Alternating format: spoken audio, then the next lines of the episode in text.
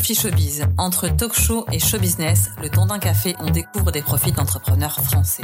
Mieux comprendre et mieux consommer le business, des séries d'interviews de personnalités inspirantes qui présentent des startups et des entrepreneurs, des métiers et des best practices. Chaque jeudi en live à 13h30 sur Instagram, on partage un café avec une startup. 30 minutes sharp avec le fondateur pour comprendre son aventure entrepreneuriale.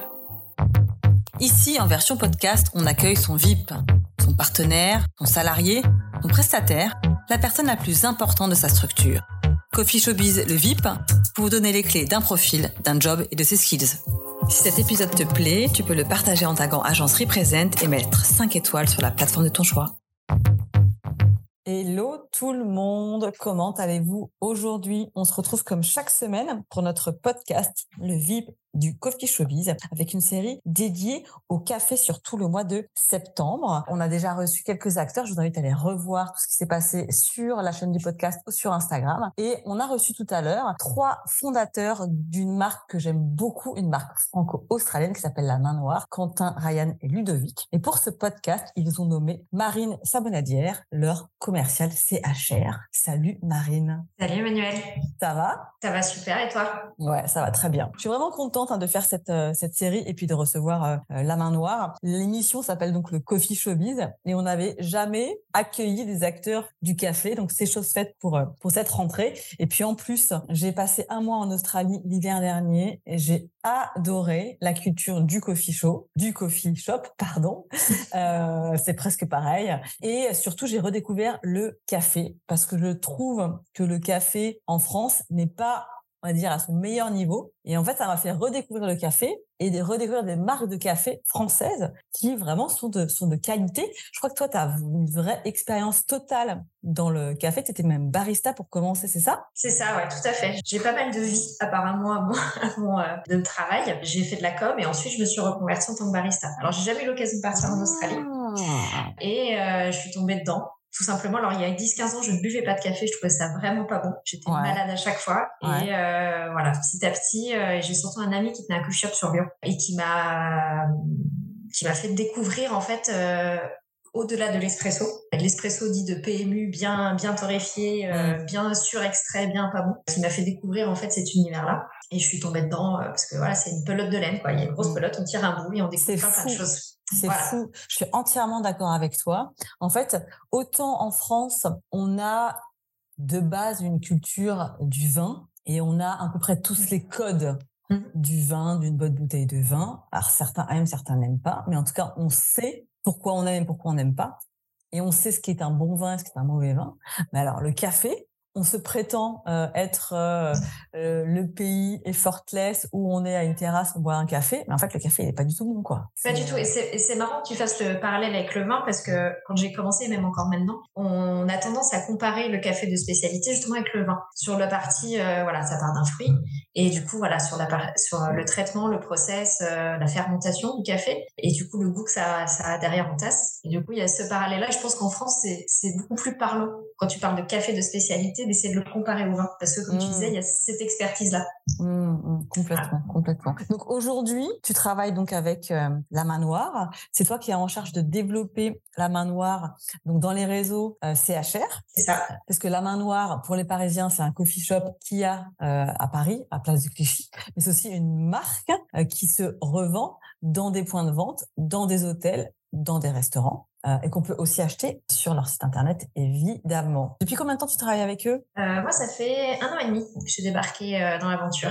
Et puis juste avant, tu étais pas sur le plus nul des torréfacteurs de café parisiens. C'est ça. Euh, bah, du coup, voilà, j'ai euh, ce qui me permet d'avoir euh, de travailler à la main noire, c'est justement cette expérience en tant que barista et du coup d'avoir eu l'opportunité de bosser chez Lomi. Du coup, torréfacteur euh, assez assez connu légèrement euh, dans le milieu du café de spécialité et d'avoir pu travailler autant barista que faire de la com. Et j'ai eu la chance aussi de partir en voyage avec eux en Mexique, Honduras, sur les plantations de café. Mmh, incroyable. Donc très très cool. Et bah, du coup d'avoir une connaissance en fait de la scène café de spécialité, mais aussi voilà des coffee shops euh, des hôtels, des restaurants, comme tu disais tout à l'heure. Du mm. coup, d'avoir aussi cette visibilité-là euh, qui me permet aujourd'hui de pouvoir bosser euh, de manière très cool à la main noire. Qu'est-ce que c'est? Comment tu définirais un café de spécialité? Alors ça, c'est une bonne question parce que de ce que j'ai pour moi, un bon café, c'est d'abord un café qu'on aime. Euh, alors, certains te parleront de techniques d'extraction, de, de, mouture, de température de l'eau. Enfin, tu as des, des geeks. En fait,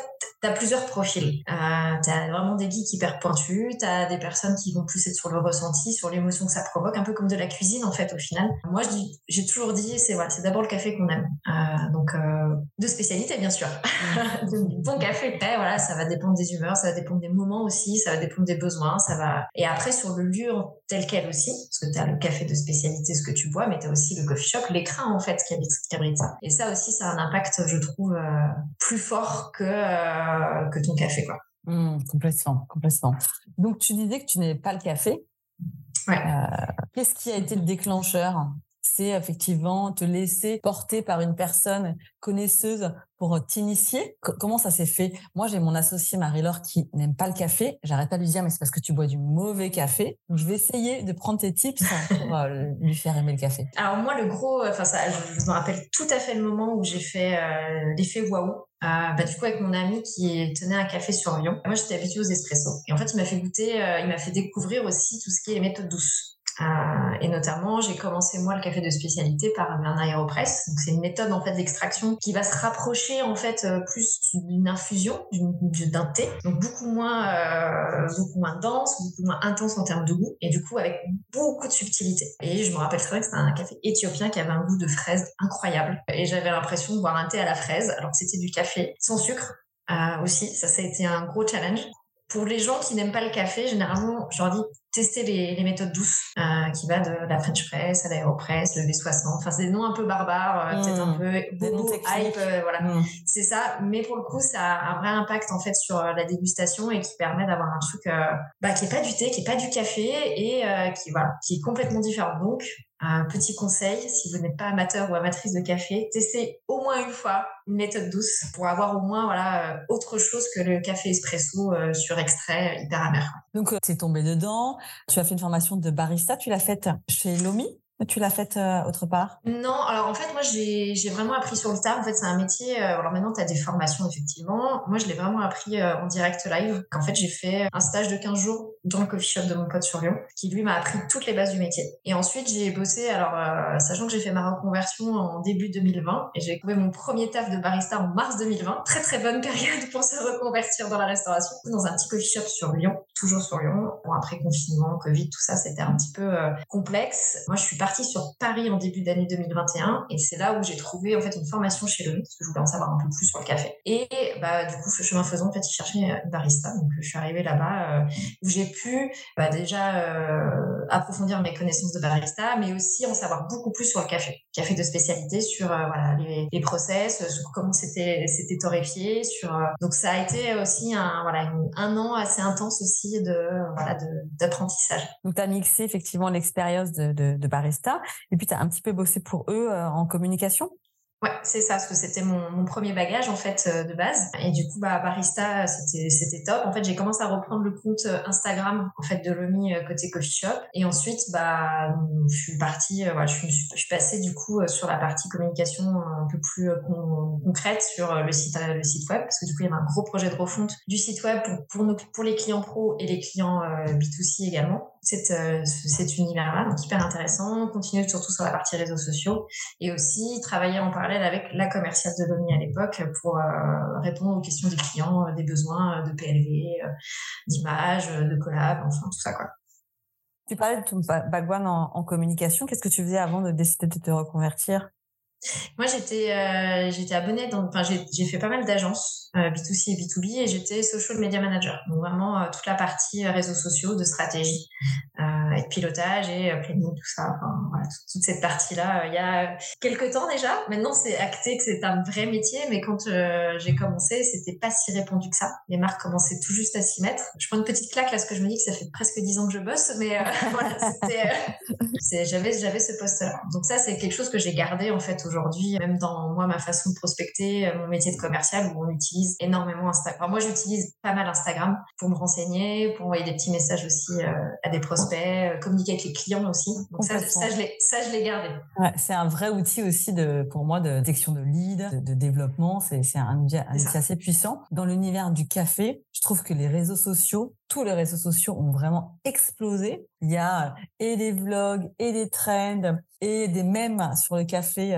C'est vraiment, c'est devenu un, un sport hein, de voir mmh. comment les réseaux sociaux présentent l'univers du café. Au niveau de tes études, donc classiquement, tu as fait euh, un master en communication, j'imagine? Alors, j'ai encore un parcours différent. Ah, on adore. euh, voilà, non, mais alors vraiment, c'est euh, c'est assez marrant. Moi, en fait, j'ai fait une licence de lettres modernes. Mmh. Euh, D'accord. Okay. documentaliste, la personne qui fait dans les CDI euh, au mmh. collège et au lycée. Mmh. Je caricature parce qu'elles font pas, il et elles ne font pas que ça, bien sûr. Mais c'était mon métier premier.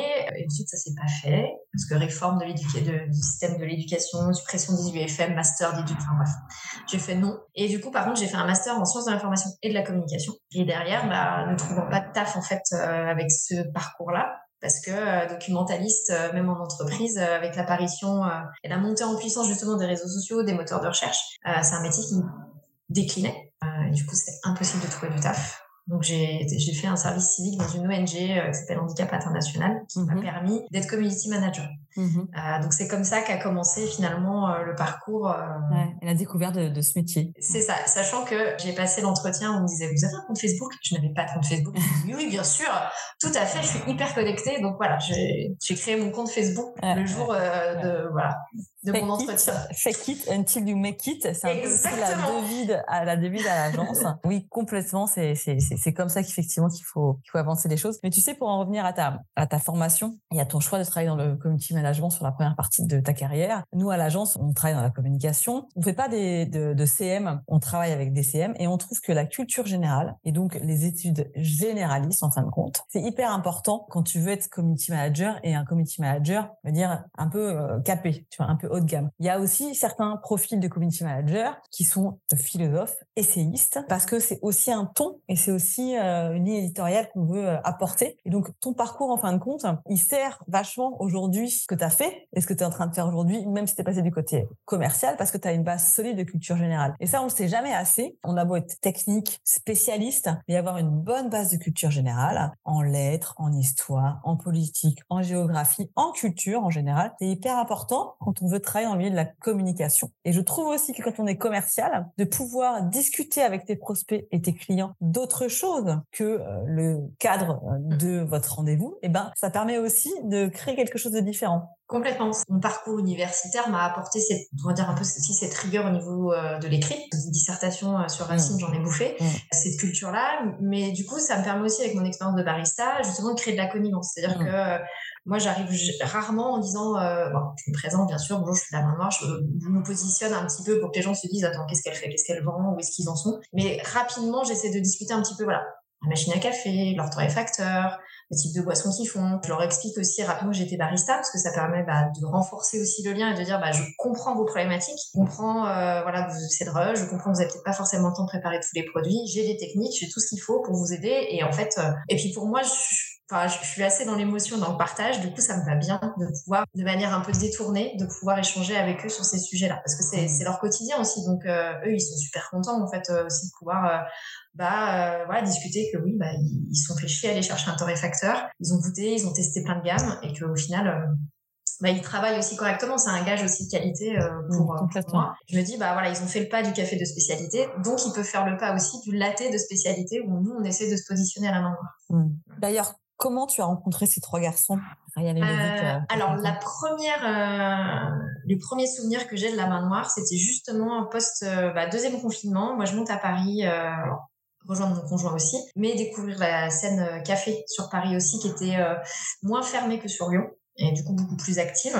Et euh, bah, l'idée, c'était de dire, bah voilà, je vais aller boire un café là, je vais boire un café là. Et à ce moment-là, donc confinement, il faisait que du takeaway et il travaillait avec un torréfacteur sur Bordeaux, Oven Owen. Ah, genre, navré, Oven Oven, voilà. Du coup, je voulais goûter euh, voilà, ce café-là, découvrir aussi la main. Donc, euh, j'ai, voilà, le premier souvenir que j'ai de la main noire, c'est ça, c'est ce café dégusté et du coup le chai. Parce que du coup, voilà, ils aimaient ce côté, on fait du chai. Mhm. Moi, je connaissais pas du tout. Donc ça, c'était mon premier souvenir début 2021. Et après, bah, du coup, voilà, faisant partie de la scène shop, moi j'ai suivi sur Insta et un jour j'ai vu qu'ils recrutaient. Ah ok, c'est une annonce qui est passée sur leur réseau. Exactement, c'est une annonce qui est passée sur leur réseau. Donc et c'est de là où voilà, je suis, après je suis revenue boire un petit café en espionne pour voilà découvrir un peu la gamme, la marque, avant de postuler. Et voilà, j'ai, j'y vais. T'avais envie de, t'avais envie de passer un autre cap après avoir repris les mains du CM, mmh. travailler sur la communication. Tu avais ce challenge un peu plus commercial que tu souhaitais relever avec une autre marque?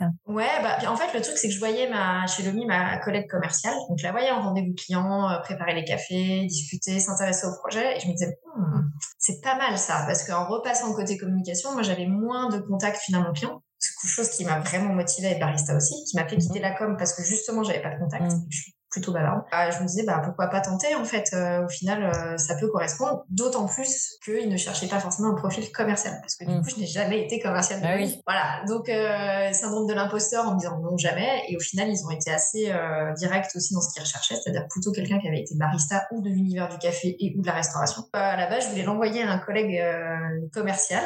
Et en fait, je l'ai gardé pour moi. et du coup, j'ai postulé un peu sur un coup de tête.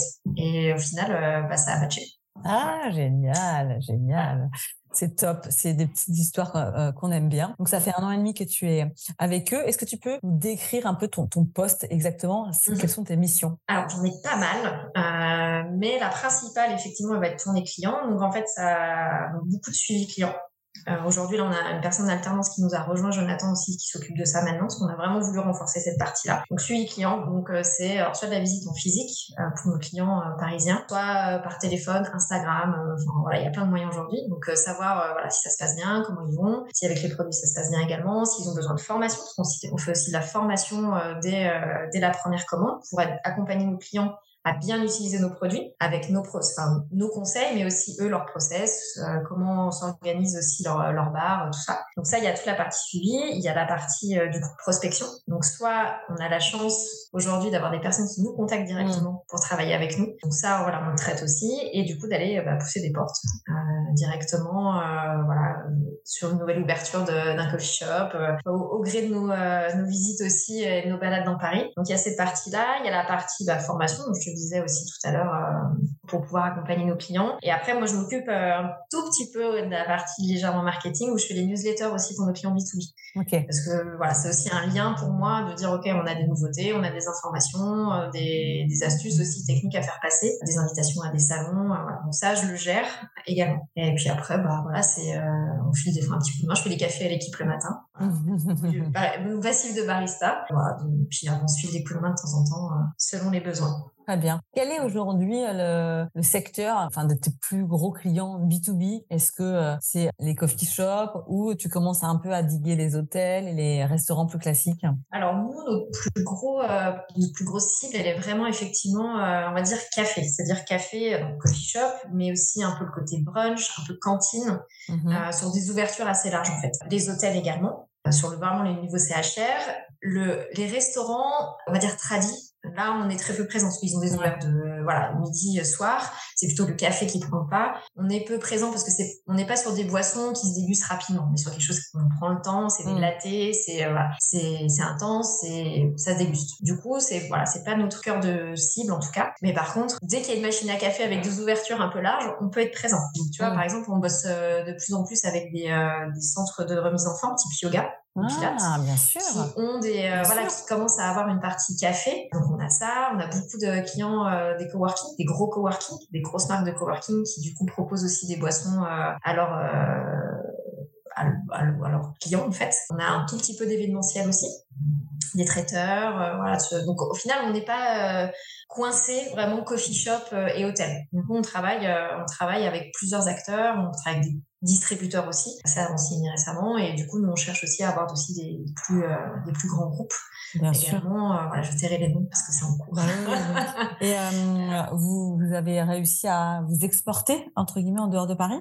Alors, effectivement, on a une grosse partie de notre clientèle qui est parisienne parce que du fait du coffee shop, on a aussi un peu notre réputation euh, aussi sur Paris. Euh, les gens nous connaissent bien et en fait, euh, voilà, c'est du bouche à oreille. On est aussi très présent sur Nantes, Toulouse, Bordeaux, un petit peu à Marseille et à Lyon. Je lance un appel si vous avez un coffee shop à Marseille, ben, on est preneur. Mais voilà, on se développe aussi en province, en province. Et après, sur le côté international, on on a une présence aussi en Belgique. On commence à développer un tout petit peu en Angleterre, mais c'est complexe avec le Brexit. Et, mm. après, à l'international, on, a un client effectivement qui nous distribue sur Singapour. Ça, c'est mm. cool. Voilà, c'est le plus loin où on est présent.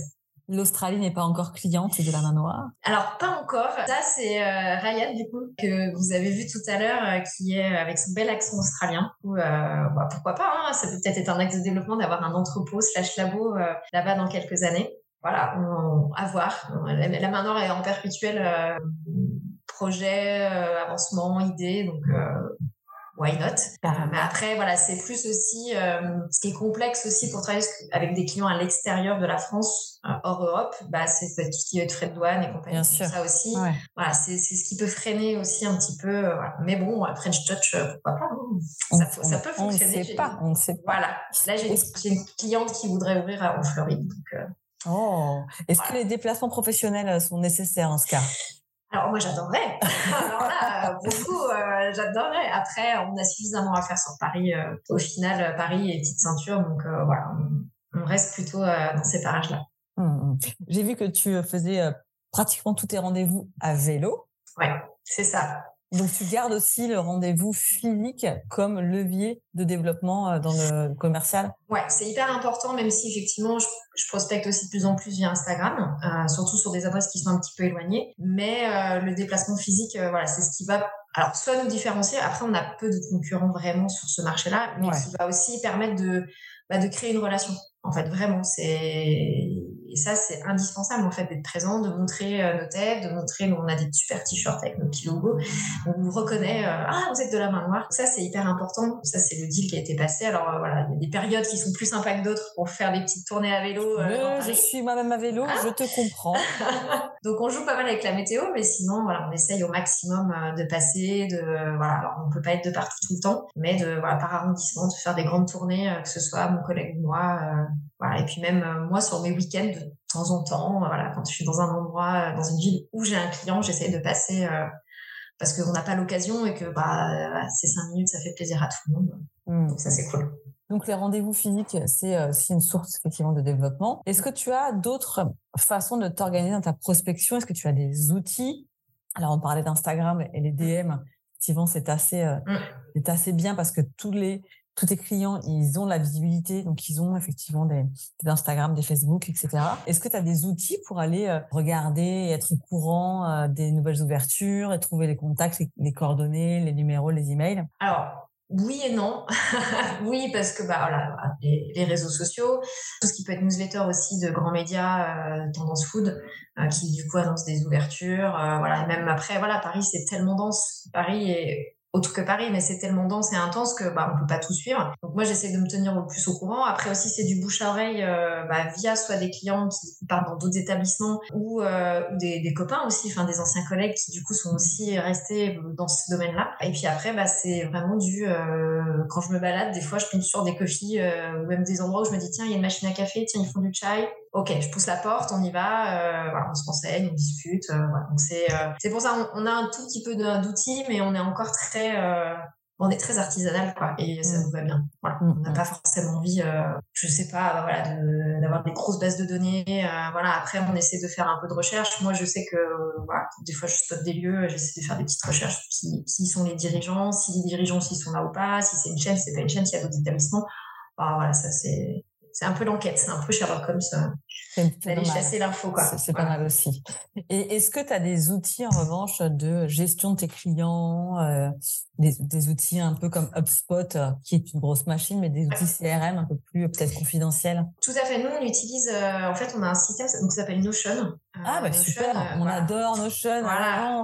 Voilà, donc Notion, on peut faire un peu tout ce qu'on veut. Donc nous, on utilise de deux façons. En CRM, du coup, pour faire toute la gestion de notre clientèle, c'est-à-dire que voilà, de bah, quand est-ce qu'on les a visités? Donc on met euh, une petite interaction pour dire voilà, on est passé tel jour, on a discuté de ça, euh, la personne peut être intéressée par tel produit. Ce qui nous permet aussi de faire du suivi parce que moi, bah, j'ai perso, j'ai une bonne mémoire, mais on n'est pas tous euh, logés à la même enseigne. Et puis clairement, en termes de charge mentale, on peut pas se permettre de tout retenir. Et comme on est plusieurs aussi, bah, l'avantage c'est de se dire ok, si moi mon collègue Jonathan il veut aller voir un client bah, il va aller regarder le nom du client, il va voir que j'y suis passé, que le devis est passé, ce qui s'est dit, et du coup, il peut rebondir. Ou même pour nous, en fait, ça nous sert des fois, on a des clients qui sont là, bah, là, ce sera pas avant le mois de décembre 2023, donc on sait que, voilà, de décembre 2023, on aura une petite alerte. Donc ça nous sert voilà à ça, et aussi c'est toute la partie ERP pour la gestion de nos commandes. C'est-à-dire qu'on ah. on a nous un site internet e-commerce classique et toutes nos commandes B2B remontent dans cet outil-là. D'accord. Et du coup qui est relié à chaque client. Donc en fait on peut suivre la relation, enfin le côté euh, ouais relationnel de la cliente ou du client, mais aussi en fait toutes les commandes qui ont été passées. Avec Notion tu peux euh, ouais. Euh, câbler tu peux, ton tout faire. Mmh. Alors, on a un développeur avec nous qui nous aide à faire ça parce que dans l'équipe, personne ne sait faire. Mais euh, en tout cas, ouais, il, nous a, il a réussi à nous, à nous coupler euh, notre site WooCommerce avec, euh, avec Notion. Incroyable. Donc ça, c'est top et euh, qui nous permet, en fait, a un coup d'œil de savoir à quand date la dernière commande, qu'est-ce que la personne a commandé et du coup, bah, de pouvoir dire, bah voilà, tu as commandé il y a trois mois, est-ce que tu as encore du stock euh, est-ce que tu as besoin de réassort Est-ce que euh, voilà Après, on regarde aussi, euh, on essaie de checker un peu les grosses périodes ou s'il y a des gros événements ou voilà de dire bah, là ça arrive ou nous on va fermer. Donc est-ce que tu as besoin de réassort T'as commandé il y a six mois, potentiellement ta commande va tomber pendant qu'on est en vacances. Donc voilà, ça nous sert, ça nous sert à ça aussi. donc on a le mix. nous cet outil on l'utilise comme ça. D'accord, ok, très très bien, très intéressant euh, à noter. Je connaissais la puissance de Notion et je savais pas qu'elle pouvait se pluguer aussi à la gestion de commandes, des flux et en fait assurer ta, ta logistique hein, aussi. Euh, sur la partie aussi euh, outils, j'ai eu la chance de visiter votre entrepôt, votre petit entrepôt.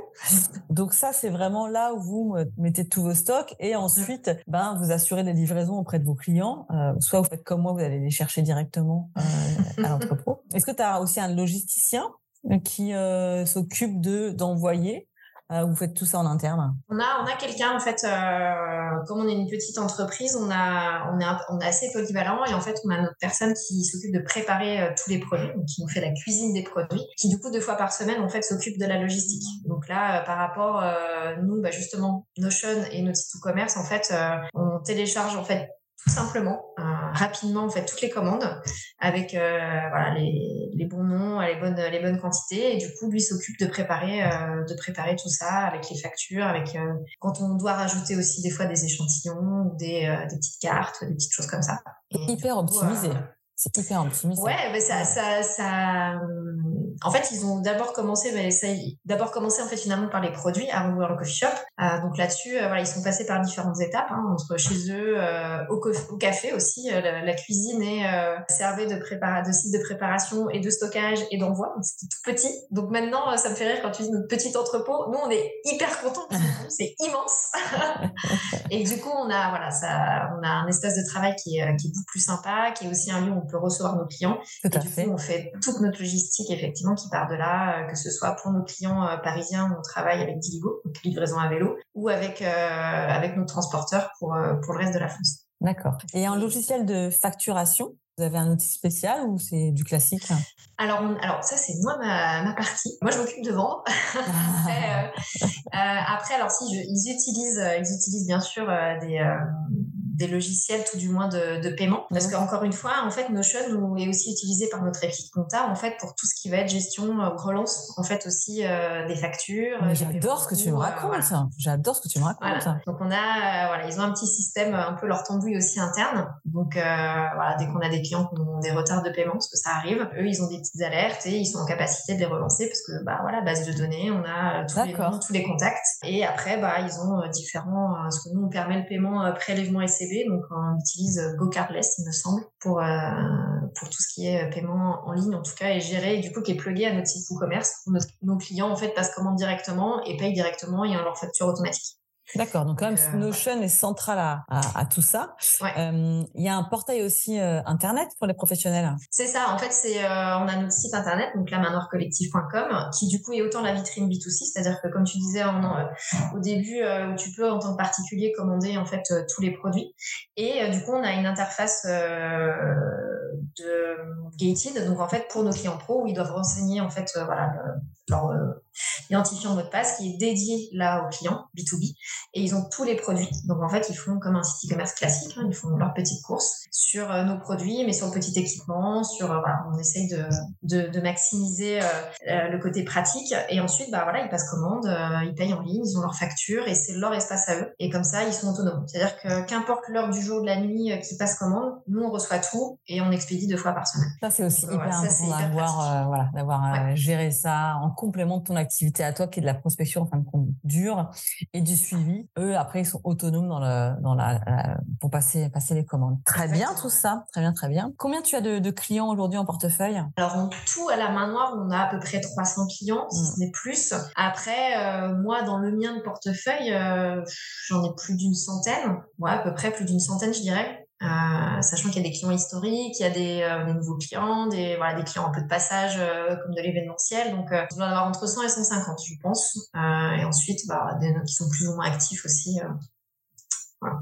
Mmh.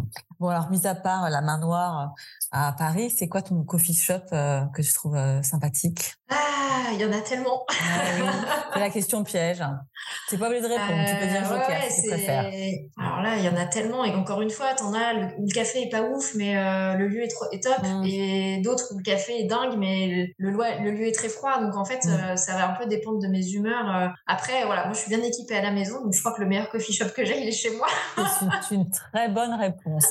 Moi-même, je ne suis pas bien équipée, donc je vais diguer un petit peu les, les coffee shops parisiens. Et le dernier truc qui m'a que j'ai trouvé assez sympa, c'est le pop-up Buddy Buddy au printemps. Voilà, c'est assez sympa, c'est bon, mmh. euh, et ça change un petit peu de, de, de l'habitude. Voilà pour ma roco. Je t'invite à aller tester ça. Écoute, merci beaucoup Marine pour ton temps. C'est toujours euh, agréable de découvrir un métier et un métier dans un secteur en mmh. particulier. Et effectivement, on en avait peu parlé ici, mais les réseaux sociaux, ça sert le business aussi et ça peut être un vrai levier de prospection. Mmh. C'est ce que je retiens de notre conversation avec l'utilisation de Notion que je vais encore un peu plus diguer parce que je trouve que c'est vraiment très bien ce que vous faites euh, à la main noire avec avec ça. Je souhaite une, une bonne journée de Merci. plein de bons cafés à venir ouais.